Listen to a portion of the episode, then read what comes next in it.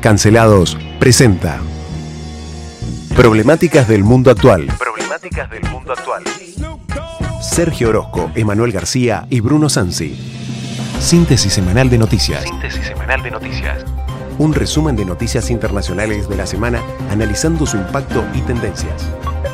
The first thing you need to know about Boris Johnson is he's a liar. Eu não vou esperar fuder minha família toda. Eu quero todo mundo armado. Todo mundo armado. Женщина, мужчина, мужчина. Мама – это мама. Отец – это отец. y nos sentimos muy identificados con todo lo que fue de la revolución hasta el presente. Mr. Speaker, I want to apologise. He's not apologised. He's sorry because he's been caught. Y ayer Juan Domingo Biden I'm a friend of Sarah Connor. Argentina se convierte en puerta de entrada para que Rusia ingrese a América Latina de un modo más decidido. Operación en estudio, Nicolás Torchelli.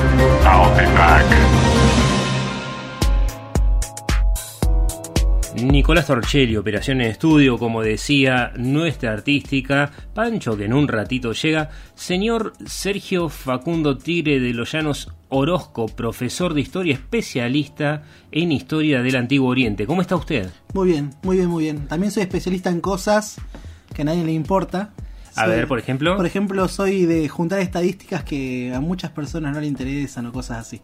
Por ¿Qué, qué general- estadísticas junto últimas? Las últimas, y estuve viendo más que nada sobre cosas que por ahí a veces no se puede encontrar mucho porque tienen que ver con cuestiones un poco escatológicas, pero lo vamos a dejar ahí. O sea que no solo que a nadie le importa, sino, Sino que, aparte sí- no se pueden contar. No, muchas veces no, pero a veces de vez en cuando traigo alguna interesante o entre tanta porquería que está dando vuelta en mi cabeza, una más o menos es sensata o es interesante. También, igual yo aclaro que eh, por más que esto, lo que pasa es que hoy es un día de relax. Es viernes, se nota el profesor Orozco, profesor de historia, ¿sí? Eh, Bruno Sansi quien les habla. Estamos tratando de encaminar hacia el fin de semana este programa que hemos titulado Problemáticas del mundo actual. Ahí está llegando nuestro queridísimo Pancho Narváez Sosa, ya habíamos colocado los auriculares, así que seguramente algún ruido va a hacer, pero es lo que... Pancho, ¿cómo estás? Muy bien, buenas tardes a todos. Y comenzamos, Bruno, tenemos mucha información para el día de hoy. Tenemos muchísimo, igual te cuento una cosa, Sí. mañana a las 5 y cuarto de la tarde, cortito, cortito, con invitados, vamos a tener un programa especial sobre la pena de muerte. Me dejaste muerto. Sí, viste, anda buscando estadísticas. si Dale, no morís en el intento. Dale, dale. Tenemos un programa especial sobre la pena de muerte porque en Japón ejecutaron a eh, terroristas. Nos lo contó Mauro Macías, así que mañana seguramente van a estar no solamente nuestro colega Ulises Loskin, sino también el doctor Mateo Rocio. Vamos a hablar un poquitito de la pena de muerte. Tenemos un programa corto de 5 y cuarto a 6 de la tarde, pero va a estar muy, muy interesante. Dicho esto, vamos a las noticias. Contame, Sergio. ¿Qué tenemos de noticias? ¿Qué tenemos de noticias? ¿Qué querés que arranquemos por Chile, por Israel o por eh, China? Vamos con, China. China que está en conflicto nuevamente. eh, Sanciona ahora a Pelosi, la tercera, que sería en la escala de gente más jerarquía. Sí, la Estados tercera en Unidos. importancia. Sí. Eh, por haber llegado a Taiwán, fue sancionada ella y los familiares directos. ¿Qué pasó? ¿Qué sanción les impusieron? Yo Porque vi- las noticias dicen más o menos algo. Eh, Yo lo que vi más que nada son las sanciones que ya hizo China en relación a Estados Unidos. Que eso te quería preguntar bien porque yo mucho no entiendo las cuestiones militares. Eh, China sancionó a Estados Unidos en cortar el diálogo militar de alto nivel con ese país y a su vez también cesa la cooperación sobre delincuencia, repatriación de inmigrantes y sobre todo cuestiones climáticas. ¿Qué es esto de lo, del diálogo militar de alto rango? El diálogo militar de alto rango es, estamos Oye. hablando de potencias, ¿no? China tiene una potencia militar increíble, tiene muchas cosas fuertes, tiene potencial nuclear y tiene algunas debilidades. Estados Unidos prácticamente no tiene debilidades militares porque durante decenas y decenas de años vienen acumulando no solamente ejército y aviación, eh, submarinos, unos portaaviones nucleares impresionantes eh, y tiene más bases desparramadas en el mundo que China. Me refiero a bases aeronavales. ¿no? Entonces, eh, por ejemplo, hoy pasar por Taiwán para Estados Unidos está permitido. Porque Taiwán es esta provincia aliada, digamos, de Estados Unidos y rebelde para los chinos. Que Una después de la consulta, visita de Pelosi pasó esto. Porque nosotros por ahí vemos el mapa mundi que tenemos con el que trabajamos en la escuela, en el secundario, en la universidad, que nos marca Estados Unidos al margen superior izquierdo y a la derecha China. Pero si nosotros cerramos ese mapa, el mapa mundi queda muy cerca. Sí, no solamente queda muy cerca, sino que eh, China no tiene una gran expansión marina. Bueno, en realidad llegan hasta acá. Eh, digo hasta acá porque me refiero a las costas yubutenses, justamente los poteros principalmente, salvo algunos barcos españoles, la mayor parte son barcos chinos que vienen a pescar de forma legal y a veces ilegal, ¿no? Pero eh, China está muy limitada en su salida al Pacífico. ¿Por qué? Porque eh, al norte, si vos te vas para el Pacífico y miras de norte a sur, o sea, de arriba hacia abajo el mapa, vas a encontrarte eh, Alaska frente por el mar de Bering a lo que es Kamchatka, ¿no? De un lado Norteamérica, Estados Unidos, del otro lado Rusia. Bajando vas a encontrar eh, Corea del Norte. Ahí nomás enfrente Japón. ¿Sí? Y entonces China le corresponde una pequeña franja de mar nada más que es eh, está Vietnam también. Entonces vos encontrás en un en un si haces un triángulo China Tailandia y Japón en el medio, en el medio, a 160 kilómetros de la costa china, está clavada Taiwán. Entonces eso le impide muchísima salida al mar. Y los norteamericanos tienen un montón de bases ahí. Los chinos también. De hecho, los chinos lo que están haciendo es agarrar islotes en el medio del Pacífico y entrar a rellenarlo con cemento. Y vos decís, ¿para qué están rellenando una isla con cemento? Y porque entre esa paz confuciana que nos muestra Nicolás Torcelli, dentro de esa paz quieren hacer la guerra. Entonces, si vos tenés un cacho de tierra y una inversión y tomaste posesión, aunque sea de una roca, y la duplicás con cemento, le generás casi una isla artificial, ya la podés reclamar a nivel internacional. Y ahí clavas una base militar. Y además incrementás el litoral marítimo del país con esas islas artificiales Ex- de exactamente. manera bastante importante. Uno de los conflictos más braves- bravos que tiene China es con Vietnam, sobre todo la región del norte, en el Golfo Tonkin, por estas islas artificiales que estás mencionando. Exactamente, entonces China se está expandiendo y el mensaje que está mandando después de la visita de Pelosi, y ahora vamos a, esto de las hartas conversaciones, el mensaje que está mandando es nosotros nos preparamos para invadir Taiwán, la vamos a invadir cuando querramos, ahora los, los cohetes están volando por arriba, lo contamos un poco con Ulises, Eh, esto no le conviene a China desde el punto de vista de negocios, pero sí le conviene desde el punto de vista de la expansión geoestratégica, por decirlo así, geopolítica o marítima. Igual eso es muy discutible. ¿Por qué? Porque China vive de Occidente, no vive de China. Entonces necesita sus clientes y no puede andar bombardeando a sus clientes. Esta operación es de alto riesgo porque algo puede salir mal, no porque hagan las cosas de mala onda los chinos, más allá de que están tirando misiles por arriba de Taiwán y volando por arriba de Taiwán y paseándole submarino a bar- al lado de los barquitos de pesca de Taiwán, este, pero puede salir mal por la envergadura, por la cantidad de barcos, aviones y misiles que están involucrados. Y hablamos de China y de con las personas, los países que comercia. Y surge la Liga Árabe Siria e Irán, que ahí respaldan a China. Sí, eh, estamos hablando justamente de países a los cuales Sergio se dedica a trabajar, pero que tienen un denominador común, no existe la democracia. No, y han tenido una forma de, de mantenerse. mantenerse los Sergio gobiernos. Corleone, aquí está presente. No tiene nada que ver la música esta conmigo, pero. De hecho es una canción de amor, Sergio. No, pero eh, obviamente en el imaginario popular queda como si fuera un mafioso. No, ¿te parece? ¿Por qué cruzas los dedos, Sergio? No, no, no me lo digas con esos ojos, por favor, por favor. Deja de frotarte el anillo, Sergio. No me lo digas así, Sergio. Pero bueno, estos países que conforman la Liga Árabe eh, son, creo que pasan los 20, creo que llegan a 22. Siria está suspendida después de la guerra eh, que empezó en el 2011. Después masacrar a su propio pueblo. Tenemos la guerra interna, la intervención de las potencias extranjeras en el país, tanto Rusia como Estados Unidos, la Unión Europea. Eh, la Liga Árabe que conforma a los países árabes, Irán no está en esa liga. Irán es otro tipo de país, es musulmán pero no es árabe. Son los famosos persas que los leíamos en, en los libros de historia.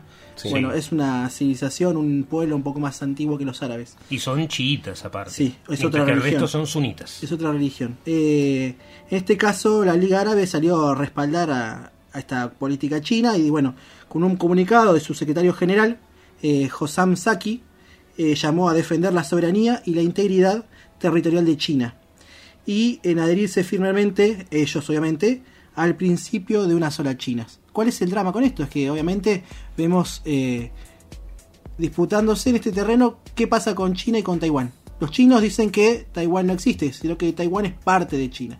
Claro, lo que pasa es como es una parte, como es una isla justamente, cuando fue la revolución no pudo ser conquistada por los comunistas y no pudieron implantar en esa isla, en la cual se habían escapado todo lo que estaban en contra, básicamente. Si pensamos en una guerra tipo la revolución rusa, los rojos y los blancos, ¿no? Los rojos, los comunistas y los blancos, los que estaban en contra. Entonces los blancos de China se fueron, se refugiaron en Taiwán y eso les dio... eh, es una proximidad de 160 kilómetros, tampoco es tan lejos, ¿sí? es eh, men- un poquito más de distancia de lo que hay entre Cuba y Miami. Así Sí. que imagínate. Eh, Tengo unas estadísticas para contarte. Estas sí se pueden ¿Estuviste contar. juntando estadísticas? Sí, estas también. A ver, a ver. Mira, en el caso de, de la cuestión de Taiwán es muy importante su rol en la economía mundial por la fabricación de semiconductores. Que los semiconductores son los microchips, los chips para la computadora, todo lo que tiene que ver con tecnología. Claro, el drama, como dice Bruno, que si se estalla una guerra o un conflicto importante, eh, el 56%, más de la mitad de los microchips, se producen en Taiwán. Sumando los de, los de China y los de Corea del Sur, juntan el 87% de la totalidad de los chips. ¿sí? Es quiere decir que 9 de cada 10 chips Ojo al chip. se produce a, Ojo al chip. a los chips. Y otra parte se produce en Israel, de hecho. Sí, en Estados Unidos. Todo lo que es Intel, la tecnología que nosotros conocemos de Microsoft, todo eso, se producen en Jerusalén. Bueno, hay una empresa de electrónica que también está articulando la Ellos juegan de- al chip chon. al chip chon.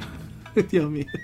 Una de las empresas más importantes es Nvidia, que también produce eh, elementos electrónicos, obviamente tecnología de este tipo. Y una persona que está, está vinculada a Nvidia es el marido de Nancy Pelosi, que eh, formaba parte de la del cómo se dice del, Del total- holding, del del holding, holding. de los- la totalidad de las acciones eh, vendió sus acciones varios días antes del viaje de su esposa a Taiwán Mi esposa va, mejor vendo todo. Claro, entonces eh, O se vendió. está por divorciar o sabe que se va a armar. Hay dos cosas, mira, vendió 4 millones de dólares en acciones, más o menos, para que tenga una idea. Pero es menos de la plata que tenía 25. Florencia en la caja fuerte. No, pero 4 millones, que son algo así como 25 mil acciones. ¿Cuál es, eh, qué- ¿En qué momento se está dando esto? Estados Unidos, mientras tanto, está financiando o quiere financiar, se presentó un proyecto en el cual se van a volcar eh, muchísimos millones, no me acuerdo bien la cantidad, creo que era algo así como eh, 70 mil, creo que 70 mil millones en producción de microchips en Estados Unidos, porque obviamente el mercado, como decís vos, está en Asia. Claro, ahí lo- pasa lo siguiente, con la guerra, y esto es lo que decía Pancho de las altas conversaciones militares, parte de las altas conversaciones militares incluían Estados Unidos con China, en la cual China eh, acordaba con Estados Unidos no dar drones chinos a los rusos, por ejemplo. ¿No? Entonces esa puerta de conversación se cerró. Se calcula que se va a reabrir porque eh, los negocios que tienen ambas potencias son impresionantes y esto es más eh, una cuestión interna de China y un poco de pelea para la tribuna. Pero re- diciendo, hablando un poquito de las novedades eh, numéricas que traía Sergio, el coleccionista de estadísticas impresentables, es que esta empresa, la empresa TSMC, que es la principal productora de chips de semiconductores, produce 10.000 productos diferentes, o sea, 10.000 tipos de productos diferentes que sobre todo son chips, pero también partes reemplazables de algunos chips o eh, y chips de diferente calidad. Tiene 60.000 empleados que trabajan en Taiwán. Provee el 56% de los chips que andan dando vuelta en el mundo, desde el teléfono celular hasta, y acá viene, hasta un chip que guía un misil balístico intercontinental. Entonces, ¿qué pasa? La gente de la OTAN, pero también los rusos, pero también los norteamericanos, pero también los ingleses, menos los argentinos, le compramos chips para los misiles en Taiwán. Nosotros no compramos eh, chips para los misiles, pero los celulares, los autos, las computadoras. Hasta creo que mi reloj este De terrorista, de terrorista, eh, creo que todo debe tener mi- no, no tiene microchip porque es un reloj antiguo, pero Eso no es un reloj No. antiguo, ahora ya está modernizado. y me deben estar escuchando capaz por acá. Seguramente, es el mismo Casio que usaba Bin Laden, Sergio. ¿El mismo? Es el mismo. Me siento halagado y un poco excitado, pero no Está bien, ahí viene el misil. Ya vas a ver. Eh, dijiste la marca, no se podían decir marcas supuestamente. así. Eh, bueno, Bueno, ya pasó. es que no lo estamos haciendo como Claro. publicidad. Ah, o sea, es menos una comentario. O an- noticia. pero esto parece una antipublicidad. Podría haber dicho Cassius Clay o Casi Casi. Bueno, algo así como mi reloj Joe Foreman es mejor que el tuyo. Entonces, así que bueno, pero eh, no, malísimo el chiste. Pero bueno, está dominando el mercado y a diferencia del gas de Rusia que se puede reemplazar, por ejemplo, Europa hoy se comprometió a tener un 15% menos de gasto de gas de acá a enero para reemplazar parte del gas ruso que le va a faltar. Eh, y los rusos no están entregando una turbina, los de Gazprom le están negando una turbina a Alemania diciendo que están cumpliendo con las restricciones de la Comunidad Económica Europea. Pero el gas Qué ruso se puede sustituir, pero los semiconductores de chips no se pueden sustituir. Es más, hace varios años ya había una alarma porque había una sobredemanda de estos microchips, obviamente en épocas de pandemia, donde todos tuvimos que renovar nuestros dispositivos electrónicos para llevar adelante nuestra labor. Sobre todo las personas que se dedican a el trabajo informático en casa, trabajar con computadoras, dar clases, conferencias, eh, o ver mejores videos de TikTok, qué sé yo. Capaz que cada uno invirtió en ¿Cuál el- sería tu caso? mi caso, todos juntos. Todos juntos. Es más, aprendí y un, produce TikTok. Un par de bailecitos hice. En, ¿En serio tiktokeaste? Sí. Bueno, no, No, tengo la, solamente, no tengo la plataforma de TikTok. no solamente hice- colecciona estas, estas Esta- cuentas, estas estadísticas, sino que aparte tiene poca vergüenza. Bien, Sergio. Voy coleccionando memoria en, en pavadas. Bien. Nos acercamos un poquito más a Argentina, vamos a hablar de algo que estaba ocurriendo en Chile, probablemente hayan tenido oportunidad de verlo, si no se lo contamos acá. De repente en una ciudad en Chile surge un cráter muy grande en el suelo con una profundidad de 32 metros y un diámetro de 34 metros. No, no, la profundidad es 64 metros. 64. ¿Se incrementó? Se incrementó, 64 metros. Esto es. ¿Cómo, cómo se ve de arriba? Contame, sí, porque le, le dijimos a la gente un cráter. Uno un piensa, socavón, dice la noticia. Un socavón. Un gran pozo. Pero un pozo que es. A 90 grados. Claro, pero aparte parece perfectamente circular. La cu- circunferencia No es parece, casi- es. es exacta. Y además, como decís vos, tiene forma de cilindro. O sea que es un pozo que mantiene su estructura incluso cada vez más profunda. O sea que antes de ayer tenía 25 metros de diámetro, ahora subió 30, después 32 metros. Este, Y va más de profundidad. y, y dobló la profundidad. ¿Qué, ¿Qué es lo que está pasando? De pronto aparecen pozos de la nada. Y muchos están estudiando, entre ellos, por ejemplo, la Red Geocientífica Nacional de Chile, y está tratando de ver justamente cuáles son las causas de, de este gran pozo, y que justamente fue consecuencia, o ellos lo que interpretan que es consecuencia de la explotación minera. La Esto es- explotación minera, el uso de los acueductos bajo tierra, las napas, ¿sí? consumen mucha agua, las minas, entonces dicen que al extraer todo el líquido se genera ese vacío que lleva a que la tierra se derrumbe hacia abajo. Es como un río que se vacía y de pronto queda una cueva y esa cueva se derrumba.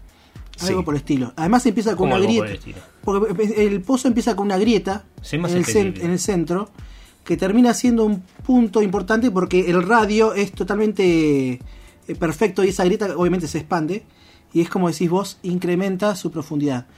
Todavía el pozo ese está en... ¿Cómo se dice?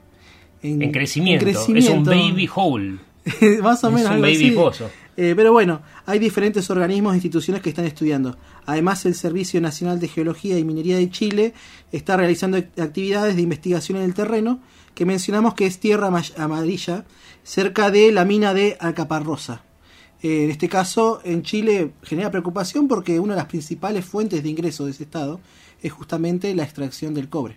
Entonces, esto puede llegar a replicarse Va a quedar como lugares. queso gruyer Chile. Es la preocupación de muchos de los vecinos y en esta oportunidad no tuvieron que lamentar ninguna víctima fatal, ni siquiera de los mineros, ni de las personas Claro, en la ciudad. Cuando vos Pero es la ves la, toma de dron del pozo, decís, mamá mía, si llegaba a ver un auto, porque encima es el medio de una calle. Sí, sí, está muy cerca de una construcción. Sí, sí, al lado de la construcción debe estar aquellos 70 metros más o menos la construcción y no se sabe si va a tener pozos hijitos al lado. Sí, esto no es la primera vez que pasa en el planeta Tierra, ocurrió ya en el año 2014 los agujeros en Siberia, que estaban relacionados con otro, eh, con otra, vamos, fenómeno. otro fenómeno científico, sí, que se analiza por el permafrost, que es un hielo, es como estas napas de agua, pero congeladas durante muchos, muchos años, que por producto del calentamiento global se fueron derritiendo, el agua produce gases y la acumulación de los gases hacía que explote la Tierra, generando estos grandes agujeros en Siberia. ¿Y no saben cuál es el pueblo que está al lado? ¿Cómo era el intendente para rellenar el pozo? Porque está justo en medio de un camino. Claro, ese es el drama. Eh, hay que ver quién es el que se tiene que hacer cargo, qué jurisdicción Claro, toma cartas ¿cuál en el es la asunto. jurisdicción? Y si tienen, si tienen, dicen que acá en Telego estamos más o menos igual. Y el tema es si tienen monos o no que ataquen a la gente mientras eso pueda llegar a suceder. Todo es posible en este mundo, señores. Este, hablando de mono, eh, Estados Unidos declaró eh, de peligro nacional pandémica la viruela del mono ayer.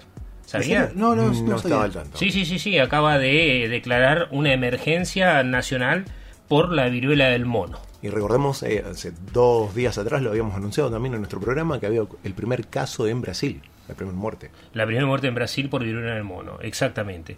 Así que eh, el mundo se va poniendo raro. ¿Qué más tenemos? ¿Querés que continúe con Chile? A ver, dale, vamos un Tengo una noticia más sobre Chile. En este En realidad caso, tenemos noticias de Chile, el Lanín, Argentina, Sí. eh, tenemos noticias con Yemen. No vamos a alcanzar hoy. Podemos mañana vamos a hacer un micro, sí, vamos a hacer un micro sobre eso. Pero bueno, dale, contame de Chile. en el caso Sergio. de Chile, y sigo con las Que vos tenés estadísticas. familia ahí. Sí, mi mamá es chilena y obviamente la parte materna eh, vive allá del otro lado de la cordillera, como la canción. Cuando pa' Chile me voy, Está bien, cruzando sigamos, la sigamos, sigamos, por favor, por favor. me late el corazón No, Dios contento, mío. pues me espera una chilena. bueno, un desastre, un desastre. bueno, sigo con las estadísticas Dale, dale. en Chile. Esta es eh, otro tipo, es una estadística ya social.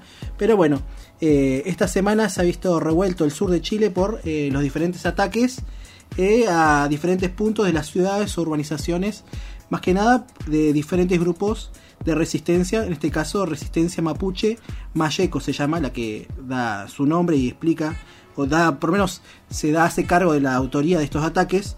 En este caso, tenemos 53 ataques en la región de los ríos. Solamente en esa región. Pero ¿desde cuándo? Desde este, es solamente este año. O sea que Boric, presidente Y, de izquierda y, y- se está maloneando Chile. el, el drama es que justamente el conflicto eh, Venía de antes de Boris. Sí, sí, pero digo, eh, teóricamente la presencia de Boric este, supuestamente iba a pacificar entre comillas. iba a pacificar, pero está militarizando. Obviamente, es más, eh, hace tres días también hubieron incendios en avionetas en la ciudad de Caracautín. Este caso, el de hoy, en la mañana. Sí, un hangar Eh, incendiaron, eso lo vi. En Punocapa eh, hubo quema de maquinarias. Justamente en este momento donde tenemos tanta nieve, tanta lluvia en esa región, que justamente se queme maquinaria Hace pesada. tres semanas le había pegado un tiro en la cabeza a un camionero también. Entonces, bueno, eh, esto cada vez más cerca incluso de Santiago. Esto siempre en el sur, pero cada vez se va acercando más La hacia el centro, chilena, al centro del país. Eh, esta es la estadística por ahí un poco, como se sigue bajonera de la, de la mañana, de la tarde, porque eh, nosotros teníamos un desafío con, con Ulises de, de decir una noticia buena por semana y esta semana mucho no pudimos hablar. No, no, pero está el síndrome de Ulises, ¿te enteraste? No, ¿cómo es eso? Ah, el que le da a los que viajan. Pero te lo contamos otro día porque nos tendríamos que ir a Itaca. Dale. Vamos a, con la noticia buena del viernes, porque el gobierno y los rebeldes renuevan la tregua en Yemen, que por allí tiene un conflicto interno, ah, se encuentra en, en una guerra civil.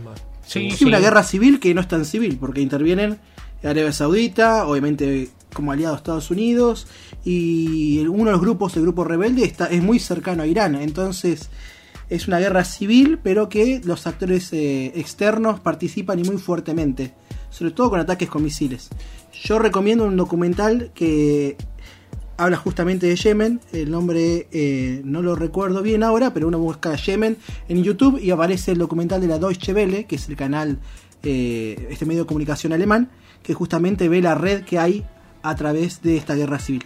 Guerra civil que arranca en el año 2015, Pancho. Ya lleva siete años. Y ahora se da un alto el fuego o una tregua de por lo menos dos meses. Eh, esto es lo que ya se había logrado. La tregua comenzó en vigor desde el 2 de abril y ahora están hablando nuevamente con intervención de la ONU. El enviado de la ONU fue Hans Grunberg y están esperando lograr una paz más duradera. Y el documental que vos decías, si lo encontraste, buscan... lo encontraste rapidísimo, Bruno. Sí, lo encontré. Igual hay un pelado que me dice que no sé qué haga de inglés. La guerra sucia de Yemen. Deutsche Welle. Documental. Do- DW Documental. 716.666 visitas, incluyendo una o dos de Sergio. La guerra sucia de Yemen, con Y. Ese es el documental que recomendás. Sí, muchas gracias Bruno por buscarlo, estuviste rapidísimo. El dato particular de Yemen es que justamente, a diferencia de sus vecinos de la península arábiga, es el país pobre, más pobre pero por lejos, ¿eh? Por lejos. Entonces, sumada a esta crisis eh, civil y militar, se suma también una crisis humanitaria por las innumerables imágenes que se muestran eh, sobre las hambrunas en ese país. Yo digo innumerables porque uno las- las busca, se pueden rastrear. Pero lo hablábamos con Bruno hace unas semanas, que este conflicto en los medios de comunicación no aparece. No aparece, aparece casi nada, Sí, cosa una- muy suelta. No sé si no garpa o a alguien no le interesa que aparezca, pero por lo menos eh, los flashes se han quedado con la cuestión de Rusia y esta última semana obviamente con el caso de China. Sí, y tenemos también noticia en la franja de Gaza. Sí. Esa no es una buena noticia. Y Va, dependiendo, dependiendo para quién. Para los israelíes parece que sí. Y hoy salió, o ayer, Esto mejor fue hoy, hoy sí. eh, festejó un poco, entre comillas, ¿no? El primer ministro israelí, Yair Lapid, porque, bueno, habla de justamente que esto es una eliminación de una amenaza concreta hacia los ciudadanos israelíes. ¿Y cuál sería la noticia? sí, básicamente bombardearon un edificio civil donde se encontraba el segundo, el, el que, la persona que quedó al mando de, De la yihad la islámica. yihad islámica, que es ¿Qué este es la- grupo que lanza misiles de- desde la franja de Gaza hacia Israel. Y otras cosas, contame, Sergio. Además es una organización que plantea justamente la eliminación del Estado de Israel como una de las principales, si no la principal eh, acción política, ¿no?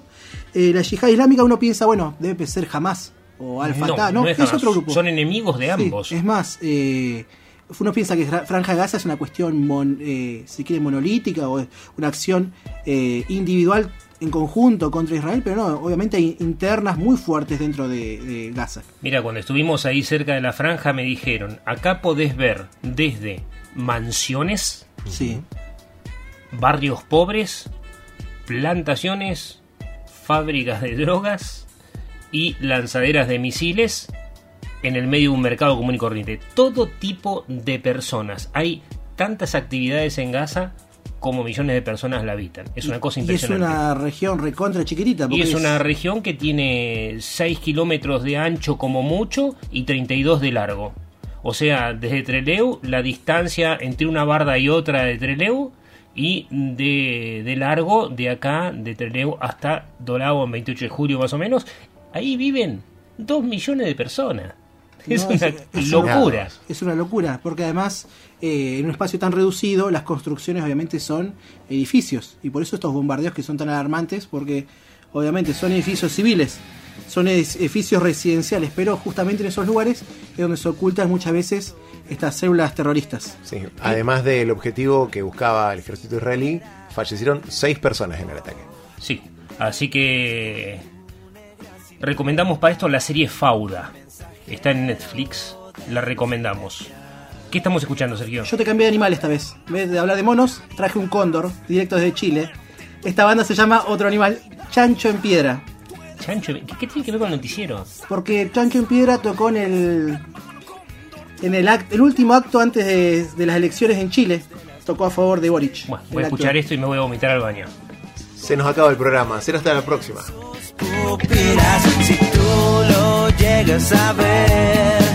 Te cambiará defectos por virtudes y te llevará junto a él. Quiero unirme con el cosmos y con mi cóndor, pasarte a buscar desde la altura.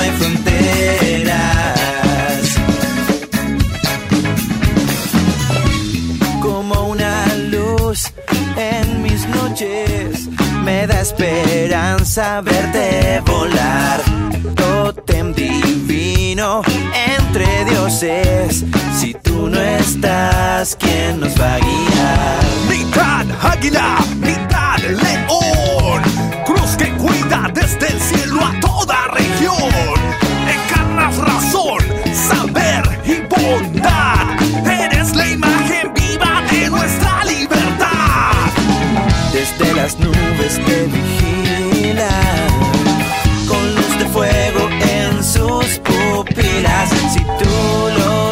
saber te cambiará defectos por bien.